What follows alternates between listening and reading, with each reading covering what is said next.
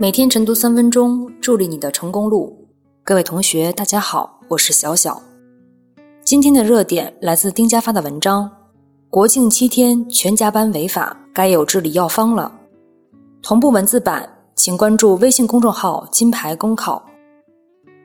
如果国庆节加班一天两千元，七天都要加班，你会干吗？然而，现实的情况却不容乐观。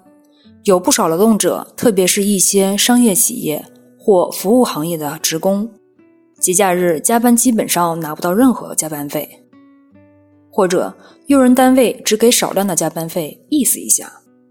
或以调休等其他方式来规避支付加班费等等。国庆节依法虽然有不菲的加班费，但对很多劳动者来说却是镜中花、水中月，可望不可及。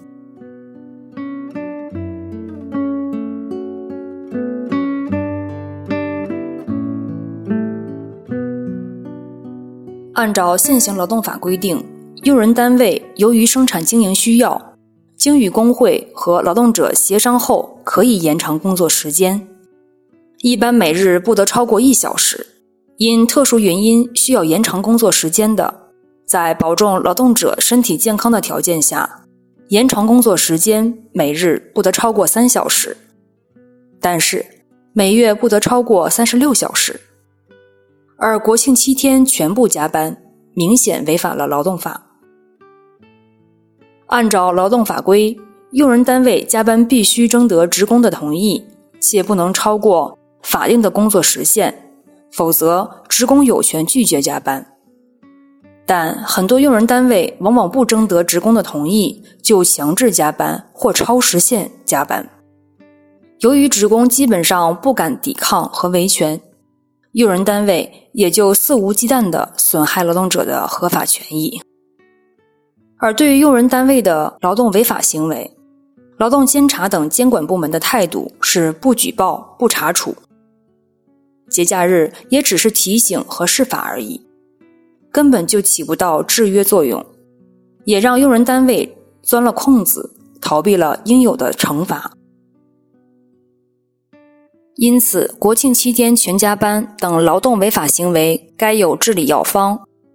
其一，劳动监察等监管部门不能坐等劳动者的投诉或举报，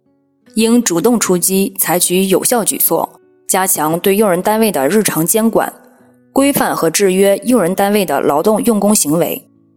对发现有劳动违法行为的予以严惩，以保障劳动者的合法权益不受损害。其二，劳动者也应增强依法维权的意识，要敢于对用人单位的劳动违法行为说不；合法权益受损时，也要敢于维权讨说法。其三，用人单位应该严格自律，遵守劳动法规，不去做侵害职工合法权益的不法行为。总而言之，现代法治社会应当有法必依，执法必严，违法必究。不能容忍劳动违法行为继续任性下去。